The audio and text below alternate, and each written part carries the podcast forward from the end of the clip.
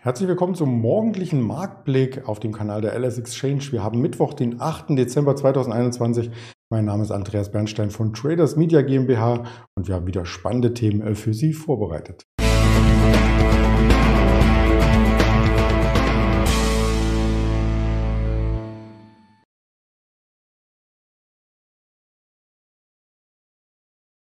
Der Markt erfreut vor allem die mittelfristigen Anleger in dieser Woche äh, sehr stark, denn der DAX konnte gestern noch einmal zulegen. Montag schon ein Plustag mit einem Closing nahe dem Tageshoch. Gestern noch einmal der Aufschlag und der hatte es in sich. Das wollen wir uns direkt anschauen und natürlich auch auf Einzelwerte eingehen, wie eine Biontech, eine Apple, eine Nvidia das Ganze zum Mittag mit unserem Händler besprechen. Also da ist viel an Informationen hier auf dem Kanal sichtbar und ich würde das auch gleich mit dem Blick auf den Tag zurück starten und das war dann der Blick in der Nachbörse 15.824.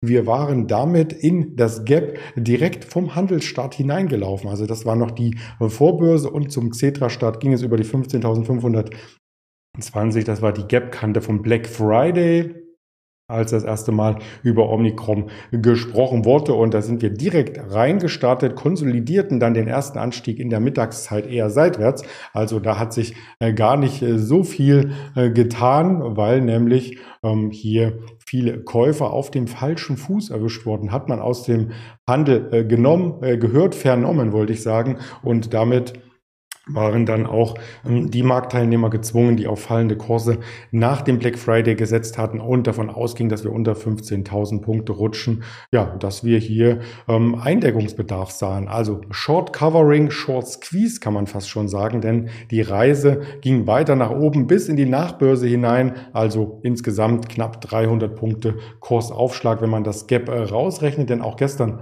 wurde wieder ein neues Gap hinterlassen, zurückgelassen, ja, und das sieht man dann im Tag Tageschart sehr, sehr deutlich, wie stark der Anstieg war. Wir sind nun auf dem Level, was eben ja am dem Thanksgiving-Tag erreicht wurde. Da gab es ja schon mal das kleine ähm, Tief und dann an dem Freitag nach Thanksgiving dieses Riesengap, der sogenannte Black Friday. Da sind wir reingelaufen und jetzt wieder zurückgestoßen. Zum Hoch sind es rund 500 Punkte nur noch, aber zum Tief von der Erholung ausgehend sind es jetzt schon 800 Punkte gewesen. Also wir sind näher am Rekordhoch als noch am Konsolidierungstief.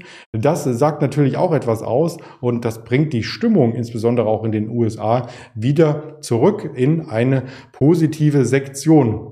Also wir haben hier extreme ähm, Angst und diese extreme Angst hat nachgelassen. Intraday waren wir bei 4 in Creed Index am Montag dann sogar schon einmal bei der 17. Also dann der Tagsschluss war um die 20, dann gestern war es um die 26, 27 und heute am Morgen ähm, dann bei 35 wieder. Also das sieht insgesamt schon positiver aus. Warum? Weil nämlich, und da hatten wir gestern auch drüber gesprochen, die neue Corona-Mutation nicht so gefährlich ist wie ursprünglich angenommen, da ist sogar die Delta-Variante gefährlicher. Trotzdem sucht man nach einem Gegenmittel und vielleicht geht es ja schneller, als man dachte. Moderna meinte ja noch, der Moderna-Chef, das kann sich bis in den Frühling hinein hinziehen, aber der BioNTech-Chef, der hat mit einer Studie jetzt aufgewartet, beziehungsweise südafrikanische Forscher haben das gesagt dass es auch von BioNTech-Impfstoff her einen, äh, eine Schutzwirkung gibt. Labortests haben den Rückgang der Antikörper nachgewiesen und ja, vielleicht ist das Boostern dann mit BioNTech oder zumindest erstmal das erstmalige oder zweimalige Impfen dann schon etwas, ähm, was gut schützt, vielleicht nicht vollumfänglich, aber immerhin besser als gar kein äh, Schutz, wenn man den Studien hier äh, Glauben schenkt. Das wollte ich hier noch einmal mitgeben am Morgen. Das war der Grund für die gestrige starke Erholung. Das hat den Markt hier auch international angefacht. Das ging in Asien schon los über den amerikanischen Markt, auch in Deutschland selbstverständlich.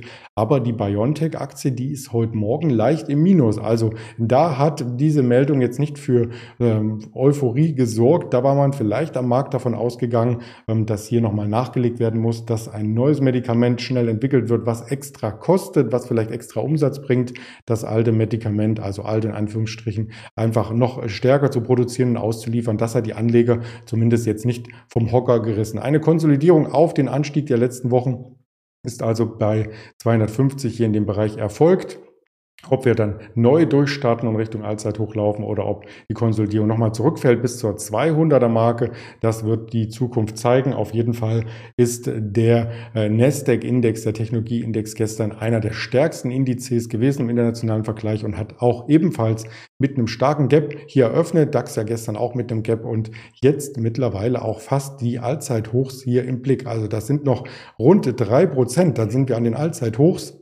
Insbesondere die Schwergewichte haben hier mitgezogen und da möchte ich zwei nennen. Erst einmal der Blick auf Gewinner, Verlierer vom Nasdaq. Die asiatischen Märkte, die sind stark gewesen und haben natürlich gestern schon über eine Baidu, haben wir gesprochen mit dem Daniel Saurenz, auch eine ähm, Alibaba ist äh, stark angestiegen. Wir hatten eine JD.com im Plus und eine Pinduoduo hier sogar mit 12,5 Prozent an der Nasdaq im Plus. Und man sieht hier auch schon gleich die ähm, Schwergewichte äh, im Chartbild. Ein neues Hoch gab es gestern beim Tech, die Giganten Apple. 152 Euro aktuell also das sieht sehr, sehr gut aus im Aufwärtstrend Richtung Weihnachten. Da haben die Meldungen von vor einer Woche, dass hier auch einige Lieferanten meinten, ach, es wird weniger bestellt. Wir spüren das ganz deutlich. Gar nicht so eine Auswirkung gehabt, weil ja auf der anderen Seite die Lieferketten auch noch ein bisschen lahmen. Und wenn weniger Bestellungen reinkommen und sowieso nicht so viel produziert werden kann, wegen den Lieferketten, dann hebt sich das ja vielleicht ein bisschen auf. Also das war so meine,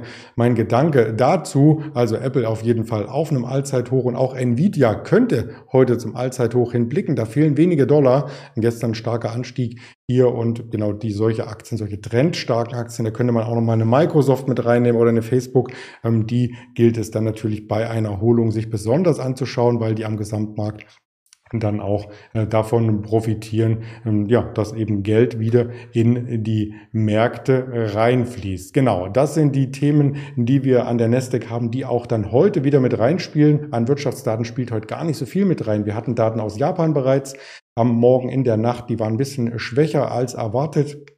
Aber ähm, das ist man von Japan, möchte fast schon sagen, gewöhnt. Also die stecken ähm, nicht so tief in der Krise, wie man äh, noch in den 80er, 90er Jahren gesehen hatte, aber die sind auf alle Fälle auch schwerfälliger, was eine Erholung angeht, der japanische Markt. Und was gibt es heute noch an Daten aus Finnland, aus Frankreich? Am Vormittag nichts aus der EU, nichts aus Deutschland, aber am Nachmittag noch die Scholz-Stellenangebote aus den USA 16 Uhr und die Zinssatzentscheidung der Bank of Canada.